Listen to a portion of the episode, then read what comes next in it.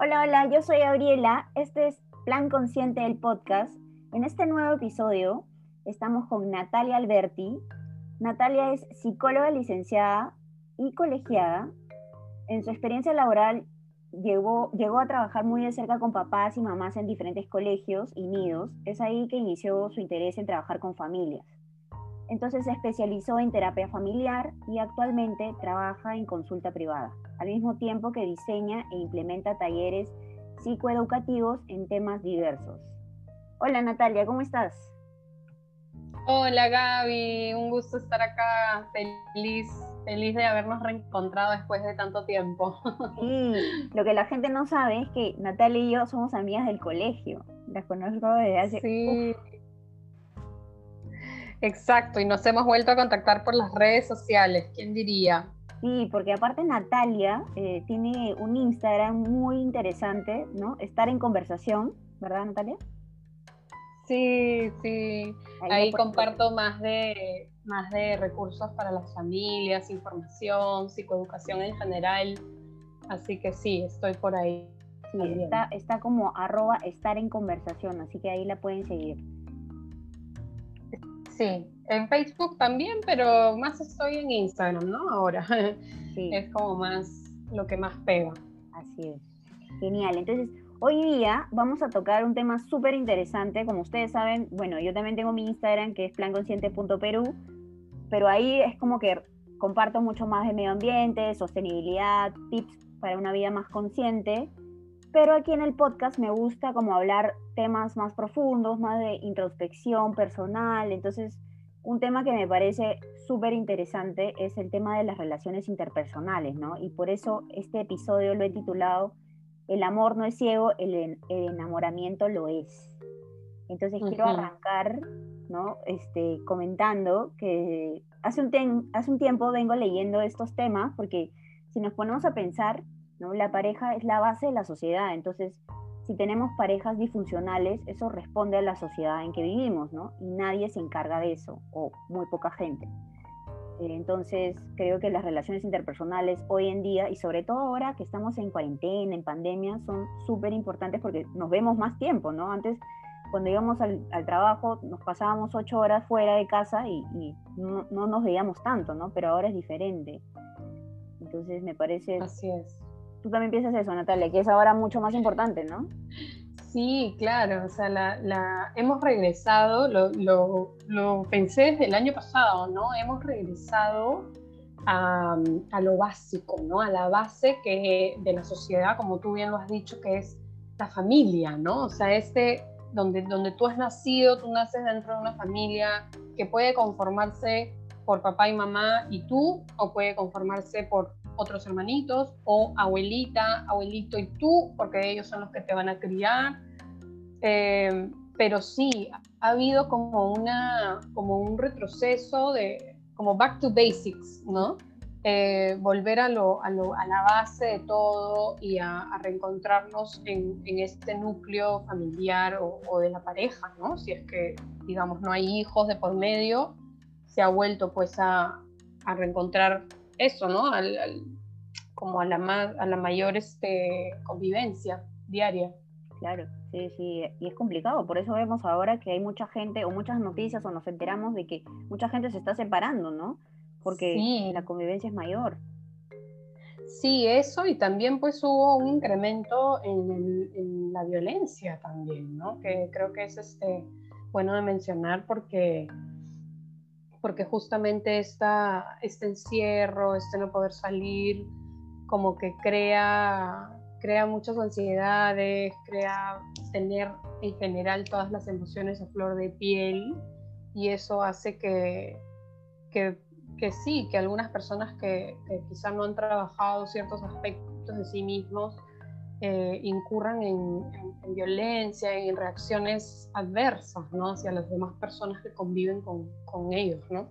Sí, y añadiendo el estrés ¿no? que esto también causa, ¿no? la situación que vivimos. Sí, claro, claro. Todo eso es un, un, cóctel que puede ser, puede ser peligroso, ¿no? Sí, sí, definitivamente. Bueno, yo tenía unas preguntas y una de las primeras que, me causa mucha admiración y que vengo leyendo ya y también escucho varios, he escuchado varios videos sobre esto, dice que la fenilete, feniletilamina, que es una hormona que inhibe temporalmente la conducta racional cuando nos enamoramos. Entonces, realmente, o sea, como lo conocemos, no nos enamoramos con el corazón, ¿no? Nos enamoramos con el cerebro, ¿no? Y los químicos que se producen. Entonces, en esa hormona dice que hace que nosotros veamos a una persona increíble, ¿no? Cuando la primera vez que lo ves no le des ningún defecto, ¿no? La, vas conociendo y, sigues pensando que es increíble, sentimos mariposas y todo eso, pero básicamente esto es una cuestión biológica, ¿no? Porque creo que esta hormona hace que ayuda a que las personas, o sea, obviamente desde el pasado, ¿no? Desde la época de las cavernas, esto ayudaba a que la gente se mantuviera junta, ¿no? La pareja para poder criar al nuevo ser, ¿no? que han traído. Entonces, en base a eso, por ejemplo, ¿qué piensas? O sea, ¿realmente sigue pasando esto ahora? O sea, las parejas actualmente sienten este químico y, sienten estos, estos dos o tres años que dura esto, este, no sé. Esa etapa, ¿no? Esa etapa, sí. O sea, ¿qué piensas sobre eso? O sea, ¿realmente sucede así? Yo pienso que sí, definitivamente, bueno, está comprobado, ¿no? Por, por los químicos que se liberan en la etapa del enamoramiento, que se podría llamar que es como una etapa de, de la luna de miel, ¿no? Este, que como bien lo has dicho, son dos o tres años de duración. Y bueno, eh, cuando uno ya está en una relación más tiempo que eso, definitivamente te puedes ir dando cuenta de que las cosas van cambiando, ¿no? Y ya no es esa locura así de, ahí está mi enamorado, me muero, me le tiro encima. Ya no es tan así, ¿no? Es, es más una compañía, es más como de, de un apoyo mutuo, de un conocimiento. O sea, si es que se pasa esa etapa, ¿no? Porque muchas parejas también, al entrar, digamos, a, a otra etapa de un amor más maduro, no les llama mucho la atención, no los llena mucho y, piensan que ya se acabó el amor. Y no es así, es que el amor pasó a otra etapa, ¿no?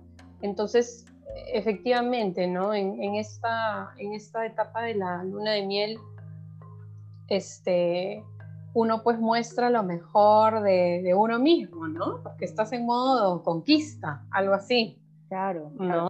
Y sobre todo escucho que escucho en esta etapa que, que dicen, no, que después de los dos primeros años me lo han cambiado, ¿no? Yo no te conocía así, pero en verdad no es que no sea así, siempre fue así, solo que buscamos, o sea, mostramos en esa etapa lo mejor de nosotros.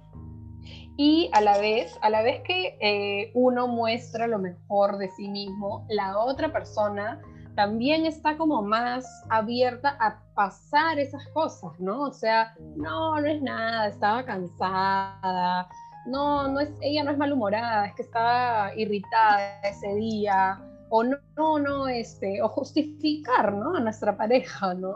Claro. Entonces, creo que es importante ser conscientes de eso para, eh, porque claro, evolutivamente, como tú has mencionado el tema de las cavernas y todo esto, me hace acordar claro, que evolutivamente es, ha sido, o sea, el cuerpo es genial, ¿no? Es una cosa de locos, la mente, el cerebro, cómo cada parte funciona para asegurarse de que la humanidad siga sobreviviendo, ¿no? Claro. Porque si nunca nos enamoráramos y quizá viéramos a la gente tal cual es, no aguantaríamos y no querríamos tener hijos, ¿no? No querríamos este, seguir...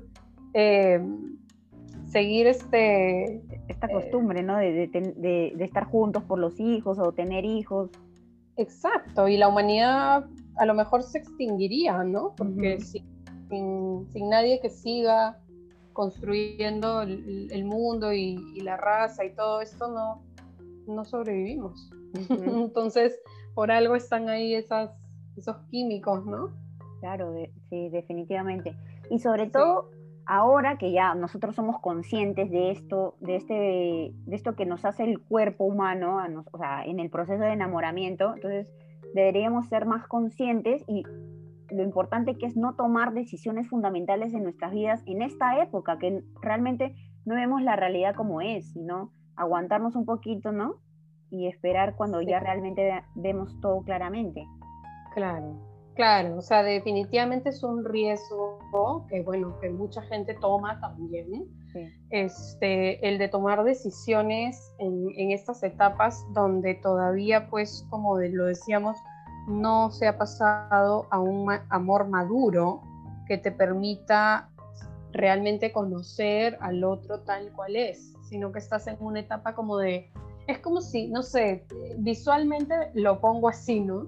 Como si te pusieras unos lentes este, con filtro rosadito y lo ves todo maravilloso, rosado, mariposas por todos lados, todo es perfecto, ¿no? Y entonces quizá tomar una decisión como casarte o tener un hijo en esa etapa eh, pueda, pueda traer consecuencias o pueda tener esta sensación que, dices tú, me lo cambiaron, ¿no?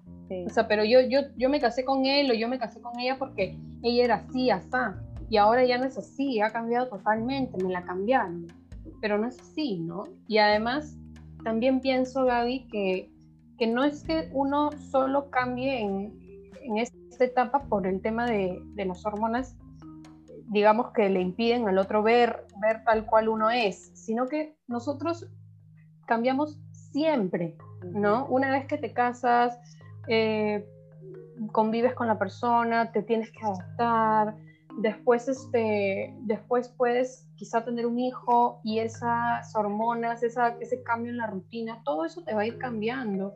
Y hay muchas cosas que suceden en la vida de una persona que la van cambiando, ¿no? Entonces finalmente es que tanto la pareja se pueda adaptar a esos cambios y acompañarse en esas etapas. Por eso a veces dicen que el amor, o sea, es una decisión realmente, porque la persona con la que estuviste no va a ser la, la, persona que después de cuatro años, ¿no? No va a ser la misma persona. Entonces, Exacto. es aceptar a esa persona, ¿no? Después del enamoramiento que vimos todo rosa, que sentimos mariposas, que sentimos que caminamos sobre nubes, es ver a la persona real y decir, oye, ¿me quiero quedar contigo o me quiero ir, ¿no? Claro, exacto. Es una, es, sí, pues es una decisión, ¿no? Por ahí yo leí, es una decisión que se toma todos los días, ¿no? La de quiero, quiero amarte. y, y, sí, sí me, hace, sí me hace sentido, ¿no? Porque, claro, las parejas también se fundan en el compromiso, ¿no? Claro. Eh, fuera de si hay un papel firmado legalmente, es decir, el matrimonio de por medio, eh, o, si hay una convivencia, o si hay simplemente un compromiso de palabra, de que estoy contigo y contigo me mantengo, ¿no? Entonces sí, sí, es un poco como que no importa si te peleas, si hay conflictos, porque evidentemente va a haber demasiados conflictos a lo largo de la vida, este, sobre todo con la pareja. Este, digamos, el, no importa estos conflictos, yo igual te amo, ¿no? Y quiero estar contigo. Sí, sí, definitivamente. Y sobre todo porque algo que yo, mira, a mis 31 años recién me doy cuenta y me he puesto a pensar es de que muchas veces cuando nos enamoramos o estamos en esa etapa de que todo es bello, no nos ponemos a pensar de que si queremos una relación a largo plazo, tenemos que, obviamente, así como cuando hacemos un negocio, ¿no? Cuando tú haces un negocio, o sea, no, no inviertes dinero en una tienda porque te gusta su puerta, ¿no? O porque te gusta la manija de la puerta o la ventana, no. O sea, tú le vas a meter todo tu dinero a un negocio que va a ser rentable, ¿no? Más o menos estudias el mercado, la gente lo va a comprar. Si es que tienes un socio, vas a averiguar sobre el del socio, si no tiene, no sé, alguna denuncia de estafa, ¿no? Entonces, yo creo que así como actuamos en un negocio donde le vamos a invertir todo nuestro dinero que nos ha costado, debemos invertir también en, una pareja, ¿no? En ir tanteando si esta persona tiene las cosas que a mí me gustan, ¿no? No sé, esta persona se va, a querer lo mismo que yo en el futuro, ¿no? Los dos este, vamos, a, ¿no? vamos a ir por el mismo camino. tienes que conocer, tienes que conocer, ¿no? Y, no dejarte llevar solamente por, por algunas cosas que, que quizá una primera a primera instancia parecen estar bien o estar alineadas contigo, sino realmente tomarte el tiempo de conocer a esa persona. Sí es, sí, sí, sí. Y sobre todo porque cuando ya tienes, un, o sea, quieres una relación a largo plazo con esta persona, o sea, tienes que verlo como si fuera como socios de vida, ¿no? Así, esa palabra. Exacto. Socios de vida porque van a tener un mismo camino que recorrer. Obviamente las dos personas no son igualitas, ni tampoco fácil, van a decidir lo mismo para cada una, pero por lo menos que en ese trayecto todo sea armonioso para que se lleven bien, ¿no? Porque creo también que, que la relación de pareja no debe ser una lucha o un peso, ¿no? Tiene que ser un escape, algo que llegues a tu casa y sientas alegría de llegar, ¿no? No que sea, pucha, me voy a mi casa, ¿no? Sí, que te sientas a salvo, ¿no? Con esa persona, en, en, cualquier circunstancia, ¿no? Que sientas, como tú dices, que llegas a tu casa a un lugar tranquilo, como de, de, compañía, ¿no? De compañía, de, de, apoyo y que estás a salvo, ¿no? Con tu pareja. Y Nati, tú que eres terapeuta familiar y que has visto un montón de casos, supongo, ¿cómo podemos tener una buena relación de pareja luego de ese bajón hormonal? Por ejemplo, cuando, cuando se tienen hijos, ¿cómo podemos hacer? Bueno, en, términos de, digamos, de que cuando la mujer se convierte en, madre, a eso te refieres, ¿no es cierto? Sí. Porque claro, los hijos ya, o sea, en añadidura le meten más presión a la relación, supongo.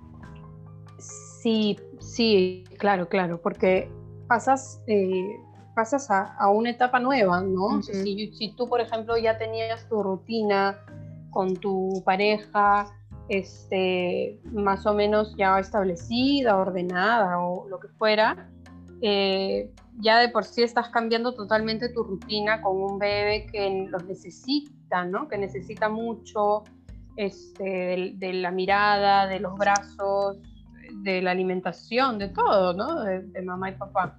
Ahora, claro, recae un poquito más esta primera etapa, o sea, ni bien nace la criatura, sobre la madre porque es quien tiene el alimento, ¿no?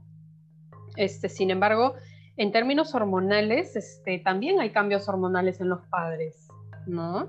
Eh, entonces, sí, sí hay un bajón hormonal, como tú lo decías en la pregunta, este, porque, por ejemplo, cuando nace el, bebé, eh, todas las hormonas quedan en la placenta, ¿no? Es por eso que muchas mujeres mandan esta placenta que sale de tu cuerpo con todo este cóctel hormonal. Mandan esa placenta hoy en día a estos este, centros donde las las convierten en cápsulas, ¿has visto? Ah, sí, y se las toman, ¿Ya? Exacto. ¿Para qué? Para eh, como compensar ese bajón hormonal, ¿no? Este, al ah. salir la placenta, ¿no? Entonces, creo que esa es una buena opción. Este, si, no me equivoco, hay estudios que, corroboran que puede ayudar a, un, a, la prevención de una, de una depresión postparto, ¿no? Mm. Este, así que nada, habría que ver, evaluar eso, sobre todo si es que, por ejemplo, eh, si es que, por ejemplo, uno es ansioso, ¿no? Si eres ansioso o ansiosa, eh, bueno, ansiosa en este caso, ¿no? La mujer es la que tiene el, bebé, pero si tú eres una persona ansiosa, en todo caso, sí considera este, tener un acompañamiento, tener este tipo de, recursos ¿no? que te ayuden como hormonalmente a mantenerte bien, ten las cosas este, organizadas, ¿no? porque se ha visto que eh, hay mayor incidencia de, desarrollar una depresión por parto, por ejemplo, cuando, cuando la persona es ansiosa, cuando ya tiene otra, otra otra patología, ¿no? De ansiedad.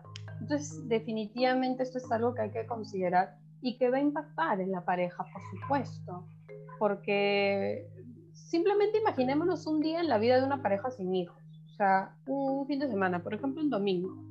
Tu domingo te despiertas a la hora que quieres, este, ¿quién hace el desayuno? Ay, lo hacemos juntos ya, lo hacemos juntos, o te toca a ti, lo que fuera, ¿no?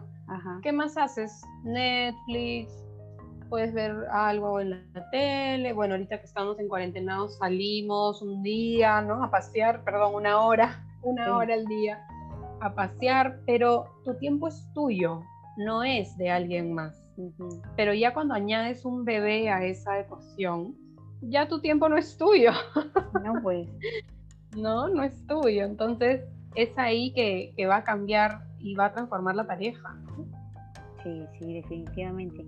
Algo que me llama mucho la atención y que lo he escuchado en muchas personas y creo que en el pasado también yo lo pensaba, es, es esta frase de el problema no es el otro. Uno, y, o sea, uno debe hacerse, yo creo, ¿no? Ahora, en el presente, que uno debe hacerse cargo de sus propios asuntos, ¿no? Entonces yo creo que mucha gente, en verdad, que no hace esta introspección o conciencia de, sus problemas, cree que la culpa a veces cuando en una relación de pareja el problema es el otro y no uno mismo, ¿no? ¿Tú qué piensas sobre eso? Sí, sí, es, es este bien, bueno, definitivamente hay personas que piensan de esta manera, ¿no? Hay personas que piensan eh, que, las responsabilidades siempre están por fuera de uno, ¿no? No, no dentro. O sea, ¿cuál, cuál es tu...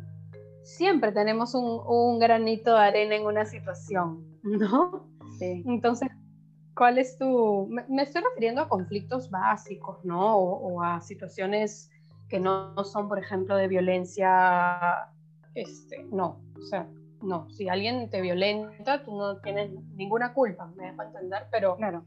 me refiero a conflictos normales, diarios, ¿no? no a una situación este, un poco más patológica ya.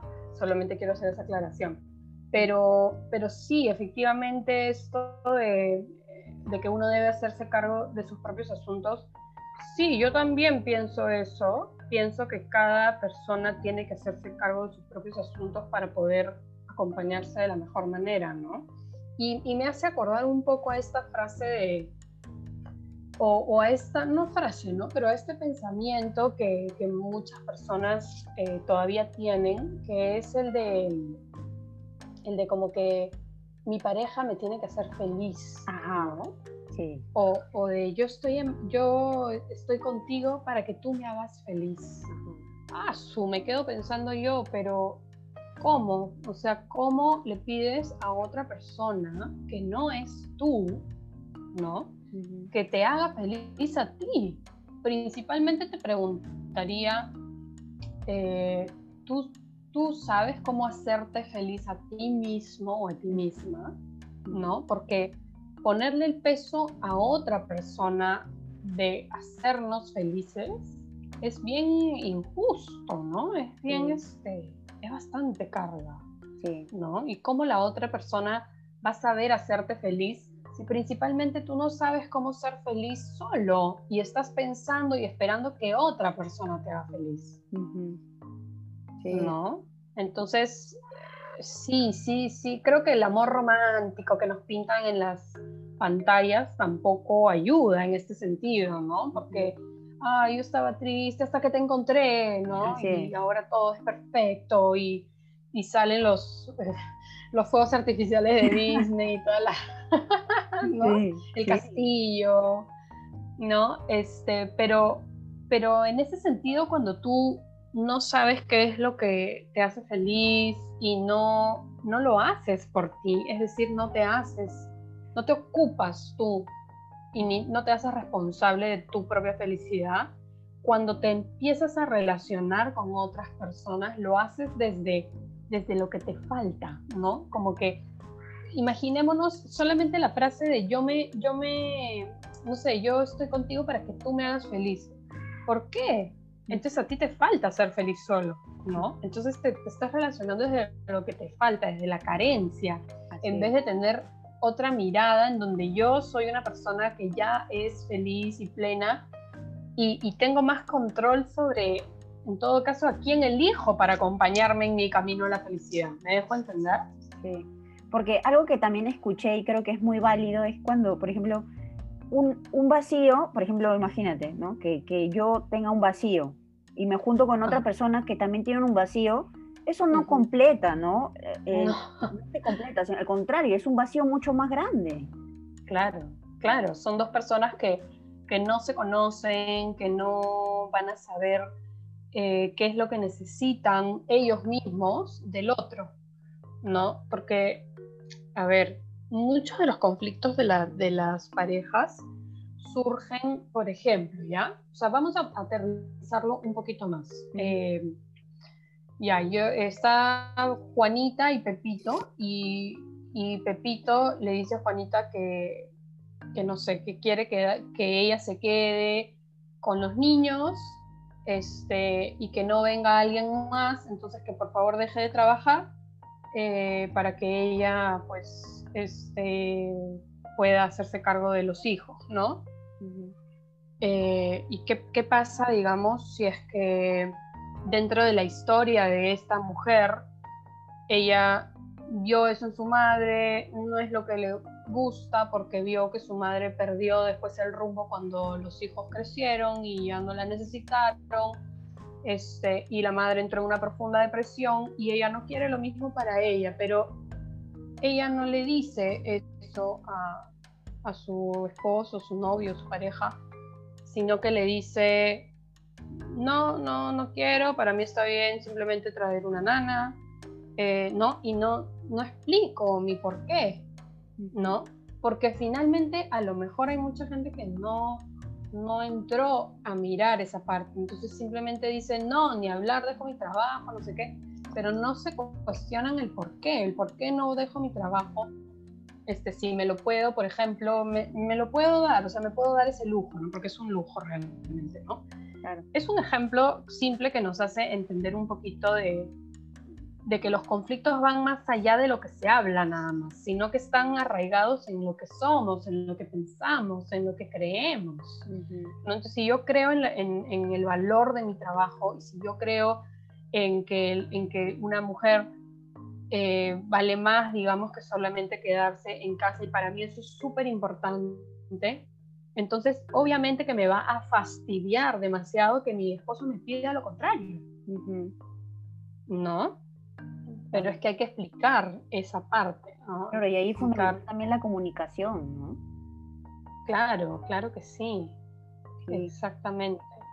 Y, algo que también algo que también he escuchado y que también me hace mucho, o sea, que me, me, resuena mucho en la cabeza es de que, porque nos encanta echarle la culpa al otro de algo, ¿no? Y eso, y eso nos alivia porque no nos hace responsables de nuestros actos muchas veces.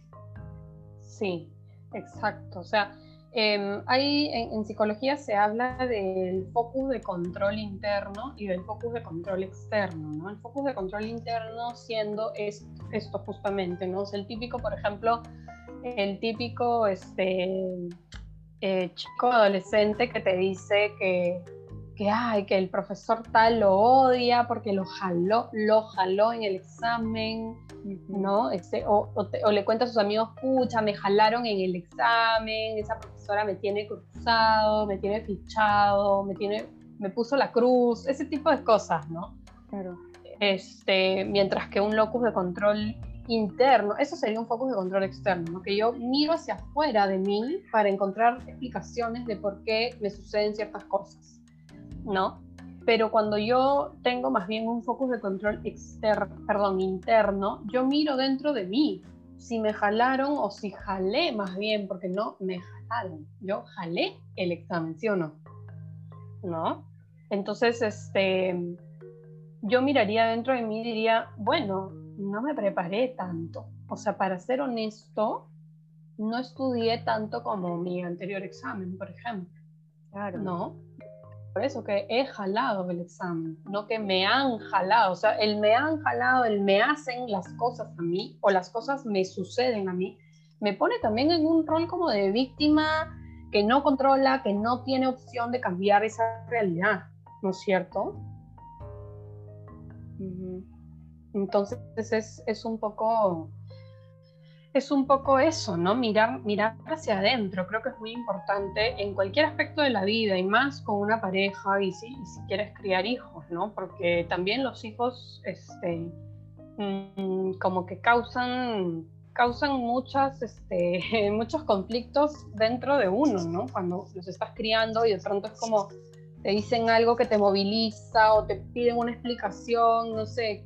Eh, imaginémonos que que no sé, algo sucedió en tu familia, algo que marcó tu familia, la historia, y tu hijo pregunta, pues por ejemplo, mamá, ¿y por qué no te hablas? ¿Por qué pasó con la tía fulanita? Nunca viene a la casa y tú te has peleado por un tema, no sé, horrible, que te, que te moviliza mucho, que te, no sé, que te da cólera, que te da tristeza.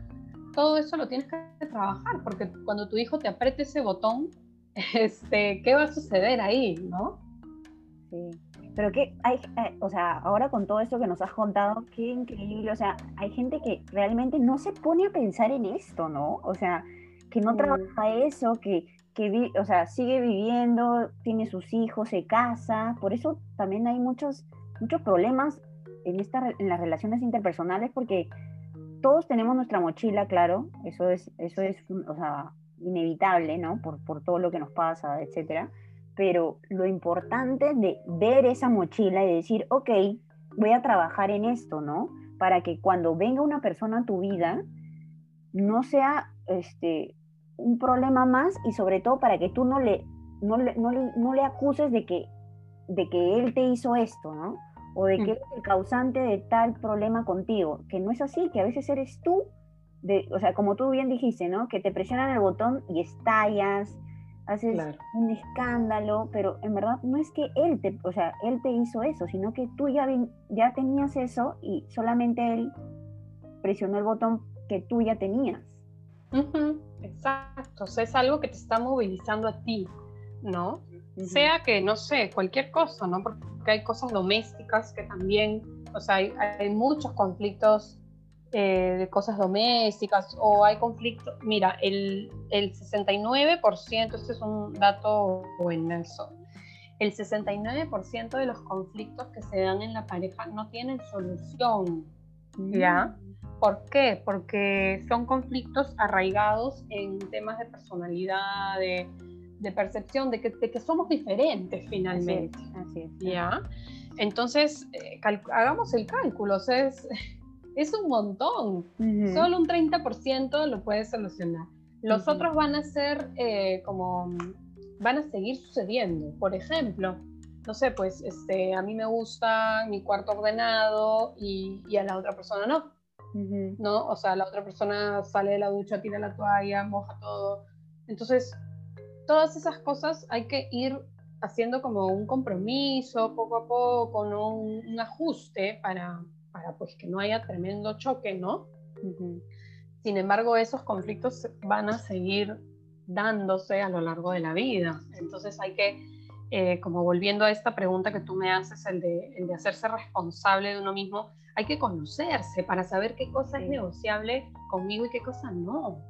qué cosa quiero, ¿no? Y, que, y buscar pues a alguien que sea afín a eso, ¿no? Desde, desde cosas que para mí son son importantes, como si para mí es sumamente importante tener una casa impecable, pues alguien que más o menos pueda mantener ese estilo, ¿no? Claro. Este, hasta también cosas más complejas como si quiero tener hijos, ¿no? No me voy a, no me voy a envolver con una persona, eh, no sé, un montón de tiempo de mi vida para que al final eh, recién enterarme en el momento en que yo le digo que quiero tener hijos, que él no quiere tener hijos. O, lo, peor, lo, que es peor, ¿no? Casarte con esa persona que, que ya sabías que, que, no quería hijos y tú sí quieres, ¿no? Y solamente por el amor. Pero en verdad al final eso va a ser un problema enorme porque... Por supuesto. Porque, él no quiere, pues, ¿no? Y, y la gente se, o sea, muchas personas eh, dicen, ah, su, pero no, ¿cómo voy a preguntar esas cosas? o cómo voy a, ¿no? O sea, no quiero ser intenso, no quiero ser intensa, ¿no? Ya saldrá, pero no, pues no saldrá. pues no. Como que tenemos que, sí, es, es, algo importante, es un, eso o forma o, o ya corta la relación, porque si es algo que tú realmente quieres para tu vida y tú sabes y estás seguro o segura de eso, entonces más te vale mejor no involucrarte y este, invertir tu tiempo y tu esfuerzo con alguien que en, quien no vas a encontrar esa, ese acompañamiento o ese apoyo sobre lo que tú quieres. Sí, ¿no?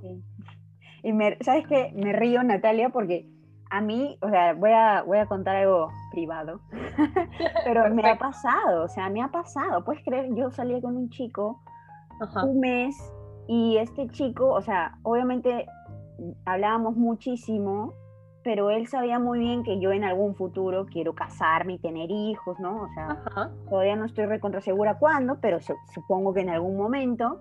Pero él tenía definido que no, que no quería eso, ¿no? Que no quería hijos, que casarse sí, pero querer tener hijos no. O sea, ya lo, ya lo tenía definido. Entonces, obviamente los dos conscientes, yo creo, conscientes e inteligentes, tomamos la decisión de mejor no continuar en esto porque porque obviamente en un futuro eh, mm, nos va a separar esto, ¿no? Y vamos a sufrir porque obviamente ya van a haber lazos y más tiempo, inviertes más tiempo. Entonces, es, es como dije al inicio, ¿no? Es como que es parte de averiguar, de sacar información para tu inversión de vida. Totalmente, totalmente. O sea, yo, por ejemplo, bueno, yo ya tengo una relación larga, este, casi cinco años juntos y, y, más o menos cuatro años de, de convivencia. El tema es que con, con él, la primera vez que salimos, mira, es gracioso ya, pero no sé, no me acuerdo bien cómo salió el tema, pero sí salió el tema de, de como las familias, creo que porque él tiene cuatro hermanos y yo le dije, wow, es un, es un familión, ¿no? Algo así pues. Y, este, y ahí mismo hablamos de, del tema de hijos, de cuántos hijos quieres tener, de, así, entonces yo dije, ah, monstruo, ¿no? Porque, o sea, él sí quiere tener hijos, yo también en algún momento, todavía no los tenemos, pero, pero bueno, ahí vamos, ¿no? Ahora, eso no, eso no quita también que, como lo decía antes, las cosas cambian, la vida cambia, la gente evoluciona, piensa diferente y eso también está bien. Y si tú en algún momento cambias de opinión con respecto a algo, comunícaselo a tu, a tu pareja, ¿no? Porque creo que es, es importante. O sea, si en el camino de pronto yo diría, o, no sé, pensara diferente y ya no quisiera tener hijos, creo que sería algo que me sentaría a conversar con mi pareja para ver si, para ver qué hacemos con esto, ¿no? ¿Qué decisión tomamos? Sí, pues. Y, Natalia, ¿tú crees que es cierto que, que, el amor vendría a ser la capacidad de uno mismo de aceptar al otro como realmente es y no intentar cambiarlo? ¿Tú crees en eso? Eh, bueno, es, es, una pregunta bien compleja ya, porque, claro, o sea, en, en, los diversos autores hay, este, hay personas que se centran sí en que, en que, digamos, uno tiene que aceptar al otro tal y como es y no intentar cambiarlo. Pero eso es, es difícil de, de lograr en el día a día, ¿no? Porque, eh, como lo decíamos, me pongo a pensar en, en, la convivencia, ¿no? Que es, es un poquito eh, compleja y hay muchas cosas, ¿no? Em, yo, yo consideraría primero en esa pregunta qué tipo de cambio es el que buscas, ¿no? ¿Qué tipo de cambio busco? Busco cambiar la esencia de, mi pareja, porque eso es bien difícil, ¿no? Este, pero quizá hay algunas cosas que sean más, más negociables, ¿no? Como yo decía antes, hay cosas que son no negociables para nosotros, ¿no? En una relación. Y, es importante conocerlas y, y comunicarlas. Sin embargo, hay cosas que pueden ser flexibles, ¿no? Hay cosas que pueden, que, que, yo me puedo acomodar al otro y que el otro también, un poco a mí, ¿no? Porque, no sé, imaginémonos, este, mi, mi pareja me dice, ya paso por ti a las 5 y yo soy una persona que soy puntual, voy a estar lista a las 5 y lo espero lista, estoy esperando, estoy esperando, no llega, no llega, llega a las 6. O sea, definitivamente creo que es algo que hay que, hay que este, eh, Conversarlo. Hay que ahí, ¿cómo? Conversarlo. Por supuesto.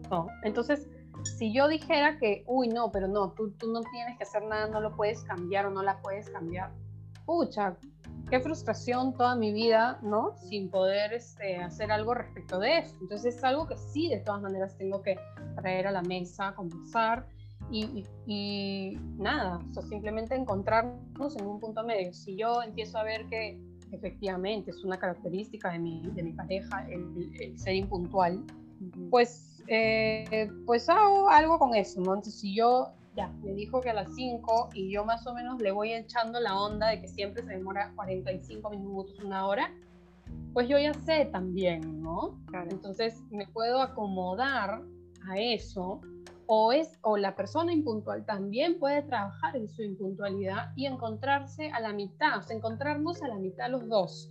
Ni yo ser tan puntual cuando lo espero a él, sí, con otras personas en mi vida puedo seguir aplicando la puntualidad, me dejo entender, pero encontrarnos en la mitad, que él se vuelva un poquito más puntual y que yo me vuelva un poquito más impuntual con él, ¿no? Entonces, así no, este, no estamos de mal humor cuando nos vemos, pues.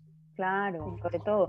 Y sobre, yo, yo también, yo me refería también, por ejemplo, que cuando aceptamos a la otra persona de que tal vez le gusta comer tal cosa, o sea, esas cosas que pueden ser negociables, ¿no? Y que ya vienen con la persona, porque de hecho, cuando ya tienes una relación de pareja de adultos, hay gente, la gente ya tiene sus gustos definidos, pues, ¿no? Ay, me gusta, no sé, comer pollo a la brasa y a él le gusta el chifa. Bueno, un día iremos a comer pollo a la brasa y otro día iremos a comer chifa, pues, ¿no?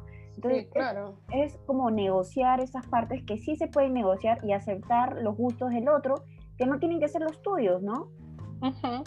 Sí, y también, o sea, la aceptación va también como a las cosas, eh, creo, como que no necesariamente nos agradan del otro, ¿no? O sea, eh, no sé, no me agrada que mi pareja eh, cuando jugamos, jugamos algo juntos, un juego de mesa, algo así, termina, si pierde se pica horrible, no puede perder, o sea, ese tipo de cosas que a lo mejor pues desde uno como que no aguantas, pues es como, oye, somos grandes, ¿por qué eres así?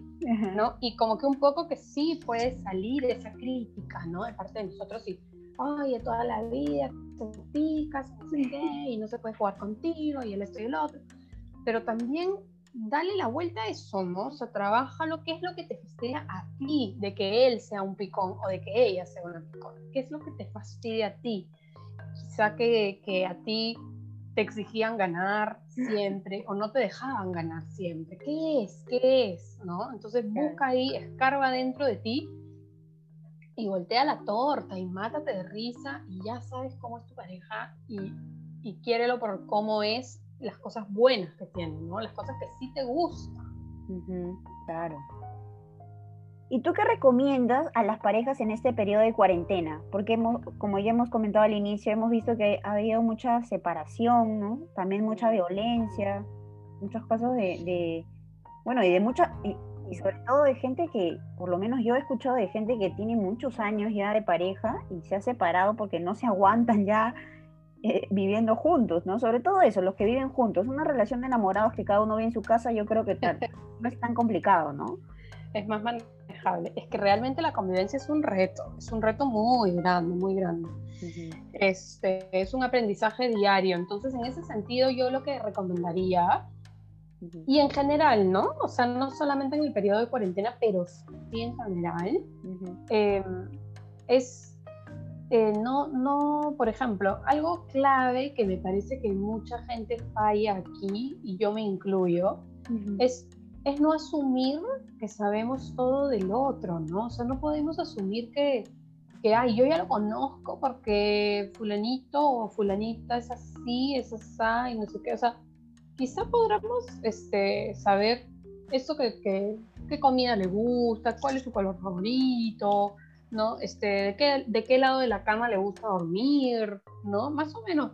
Pero no, no asumir que, que lo sabemos absolutamente todo y más bien creo que es mejor tomar una, una, este, una posición desde la curiosidad, ¿no? Desde, oye, no dejo de aprender de ti, ¿no? Todos los días aprendo algo nuevo de ti.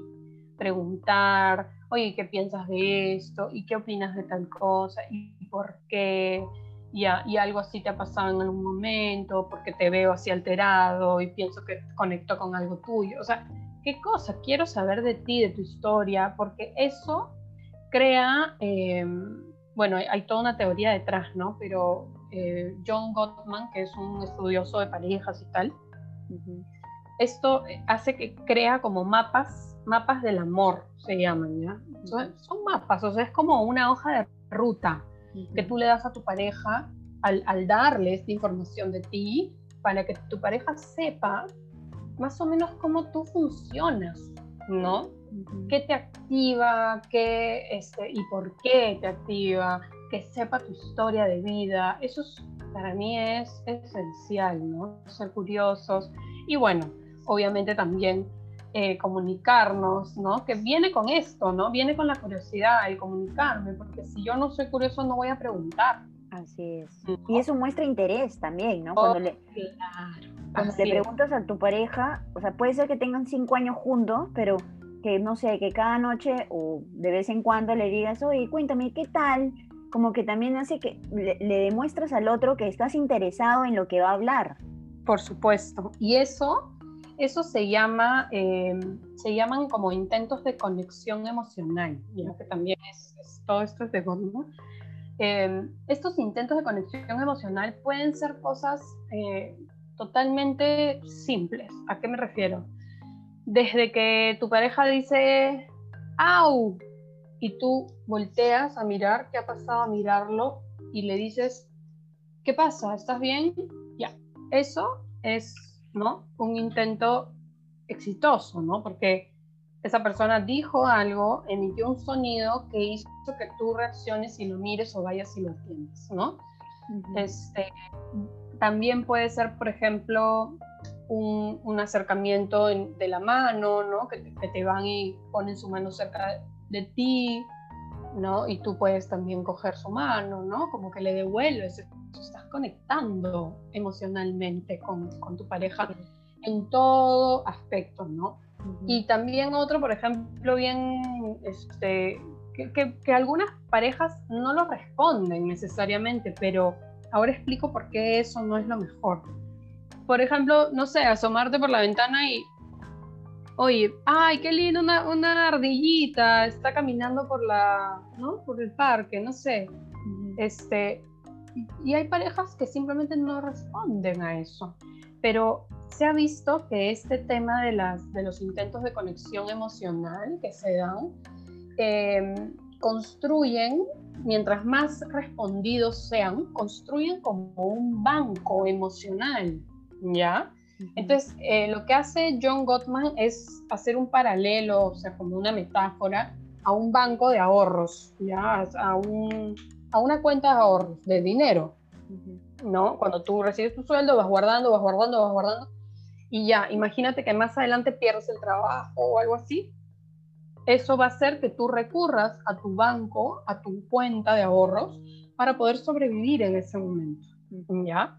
Entonces, así como existe esta cuenta de ahorros, hay también esta cuenta de ahorros emocional, ¿ya? En donde cuando uno conecta y responde a los intentos de conexión emocional del otro, que como ya lo digo es cualquier cosa, o sea, oye, no sabes lo que me pasó el otro día, y poderle responder al otro, ¿qué cosa te pasó? O espérame un ratito, termino esto y te, y, te pregunto, y preguntarle efectivamente, no olvidarnos, no ignorar a la persona.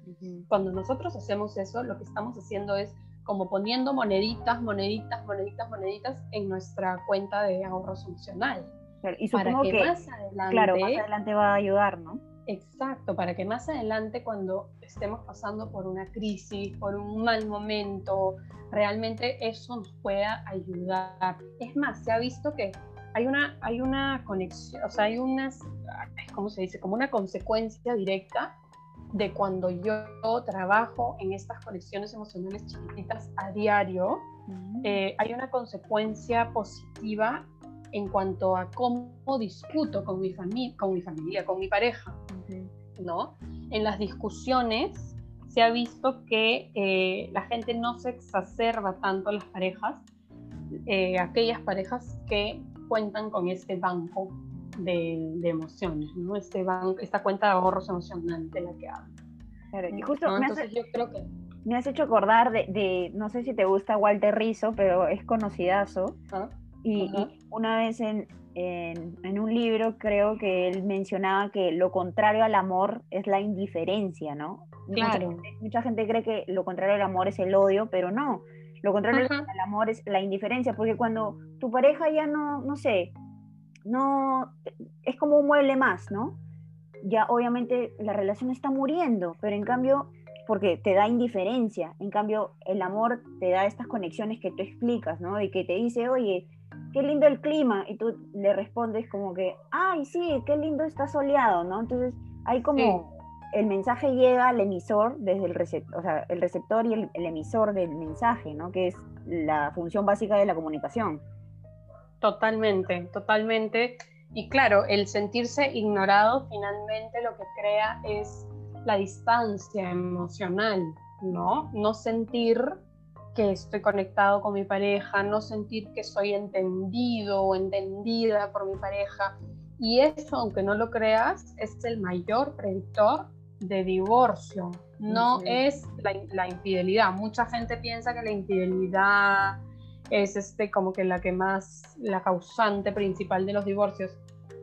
Lo es, es un, es un factor, sí, pero la mayoría de divorcios se dan por el tema de que se, se empiezan a distanciar las parejas ¿no? a nivel emocional y entonces ya no hay un interés, ya no hay una conexión, ¿no? Y, bueno, o pueden seguir casados, pero como si fueran compañeros de, espacio, ¿no? Ni siquiera de, de, como una relación ni nada. y, y, quizá con mucha infelicidad, o pueden optar por, por divorciarse, ¿no? Entonces sí, como que recomendaciones, también otra, creo que sería tener espacios individuales, ¿no? Mm. Este, no siempre tampoco estar juntos, porque el espacio individual lo que te da es, tú, tú haces tus cosas, ¿no? Como decíamos, como que tú te ocupas de tu propio bienestar. Entonces, si a ti te da bienestar leer media hora diaria, hazlo. No importa que tu pareja no lea, tú hazlo, date ese momento para ti. Y por último, más adelante en el día, eso te va a servir para poderle conversar de algo, contarle lo que está sucediendo en tu libro, contarle algo, algo chévere, algo nuevo que has aprendido, ¿no? O sea, sirve por donde lo veas, el, concentrarte en ti. Sí, sí, sí, totalmente, ¿no? Porque, porque imagínate que no, no tuvieran nada de qué hablar porque estuvieron todo el día pegados, qué aburrido. Eh, y eso pasa, ¿no? O sea, eso pasa, este, Gaby, puede, puede pasar. Entonces, por eso es tan importante esos espacios este, por separado, ¿no? No siempre estar todo el tiempo juntos. Qué importante, qué importante, eso, hemos aprendido un montón. Eso me ha, sacado de onda todo lo que nos has contado, eso de la conexión emocional, qué importante es, ¿no? Y a veces no le, no le tomamos atención, ¿no? Porque creemos que es una cosa más. Sí, o ahora creo que también la tecnología puede impedir eso un poco, porque de pronto ya no solamente estamos lavando los platos, sino que estamos lavando los platos conectándonos con un podcast o, algo, o estamos viendo el celular al costadito con unos audífonos. Entonces pasa tu, pasa tu pareja y te quiere comentar algo y no estás disponible. ¿Me entiendes?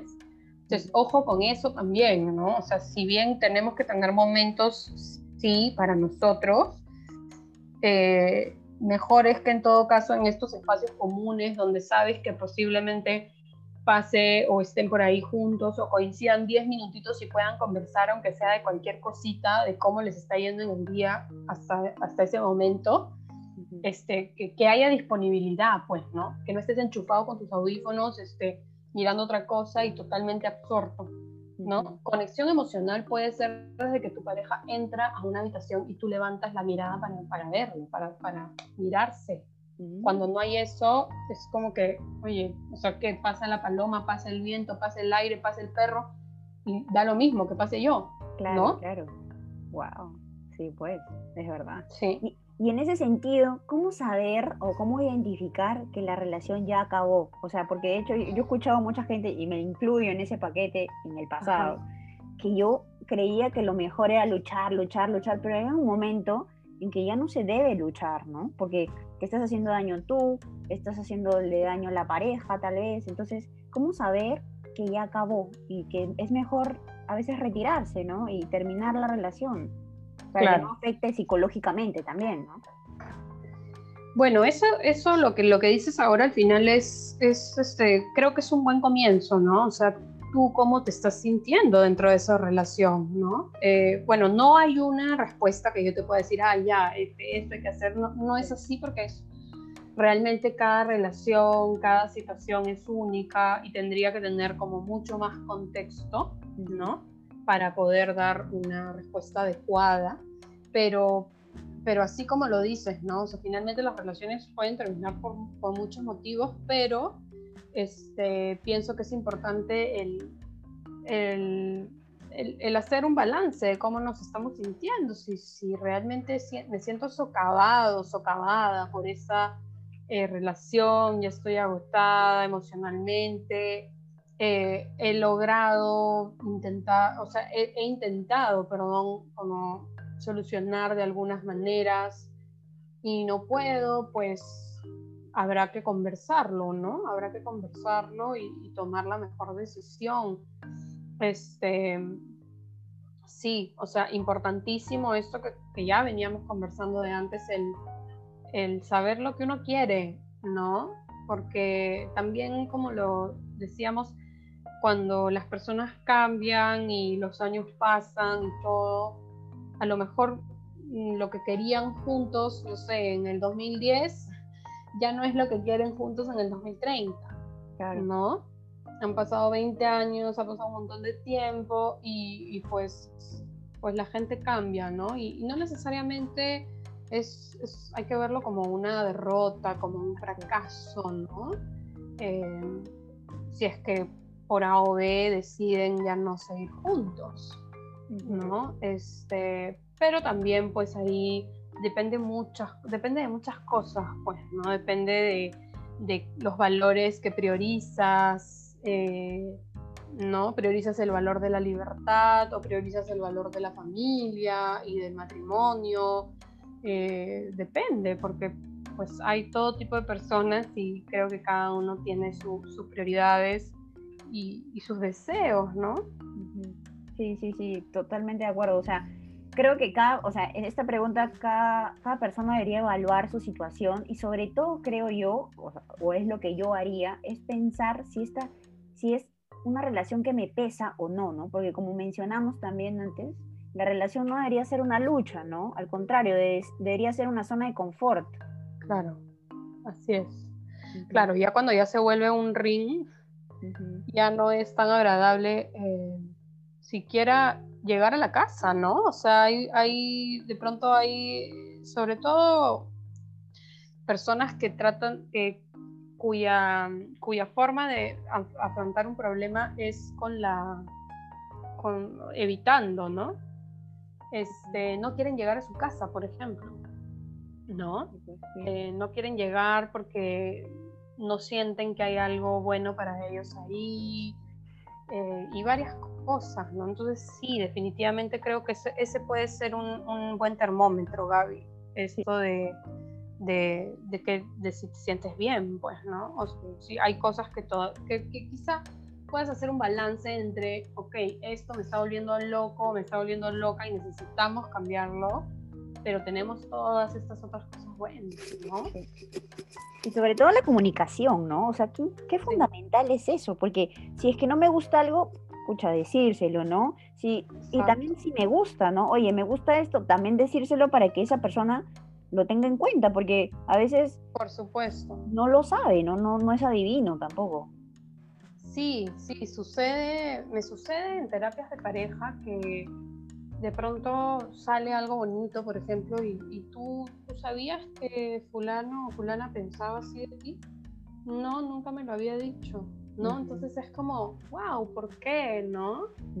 Díselo, dile lo que te gusta a tu pareja y por último, si sientes que quieres tratar varias cosas antes de darte por vencida con una relación, vayan a terapia de pareja, ¿no? Yo creo que eso siempre es, este, es, es bueno como que alguien aparte los mire y vea qué es lo que está sucediendo, porque muchas veces también eh, hay un, hay un, hay un, este, hay un concepto, perdón, no me salía la palabra, eh, que se llama un este, sentimiento negativo, ¿ya? Que es de, de Robert Weiss este, él lo, define como, como cuando uno ya no ve las cosas sin, el, sin este tinte negativo, ¿ya?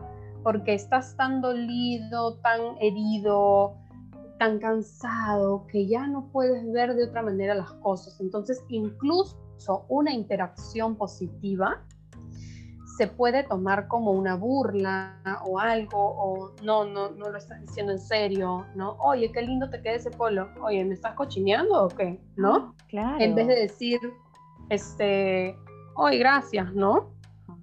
¿Me entiendes? Porque tú ya tienes un sentimiento negativo, un tinte negativo que tiñe tu relación con esa persona. ¿no? Es como cuando, no sé, de chiquita alguien no te cae y todo lo que hace esa persona está mal, ¿no?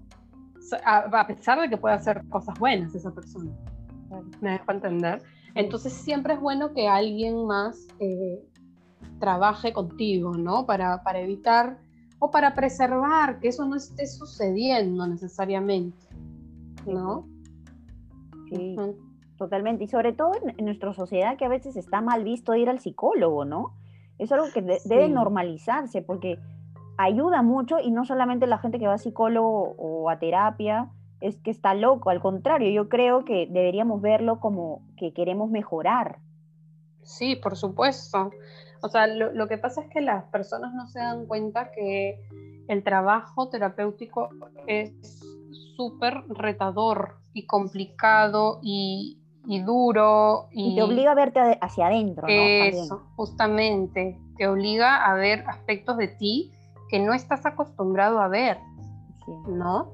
Entonces, si lo miramos como un reto, como lo pesado que es, es, es de valientes asistir a terapia, ¿no? es verdad. Este, entonces, creo que, creo que me voy a cerrar ahí para, para que ya no, este, no lo vean así como que son los locos los que van a terapia para nada, Pero sí, todavía hay un estigma que hay que seguir como trabajando porque mucha gente no le dice, por ejemplo, a su familia que está yendo a terapia, o las parejas no les dicen a sus a sus amigos que van a terapia, ¿no? Porque se, sentirán menos a lo mejor. Pero deberían verlo al revés. fallados. Pero deberían verlo al revés. Yo lo veo increíble. O sea, yo lo veo como que estoy trabajando en mí, me estoy haciendo responsable de mí y no le voy a dar mi mochila a otra persona que llegue a mi vida. O sea, yo lo veo así, ¿no? Sí, sí, pues es, verdad.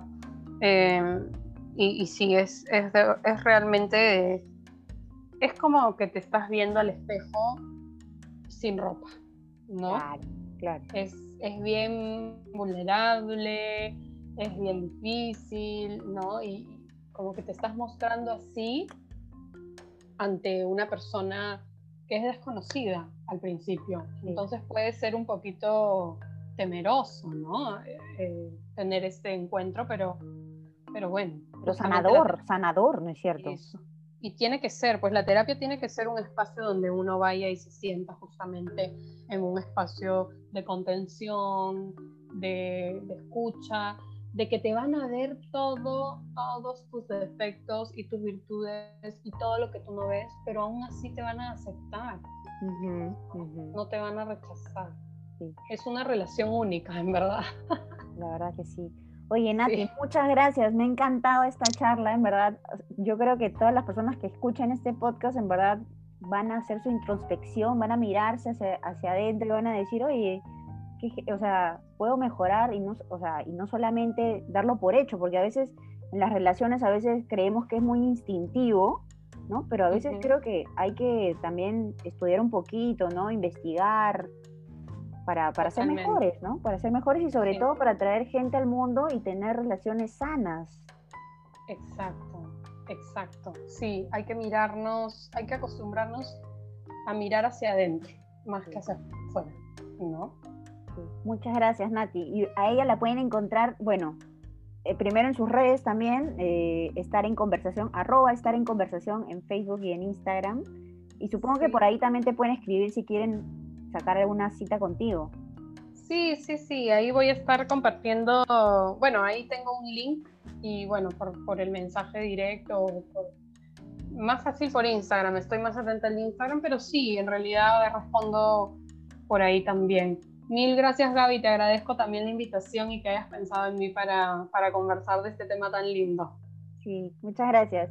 Y bueno, ya nos vemos en el siguiente episodio.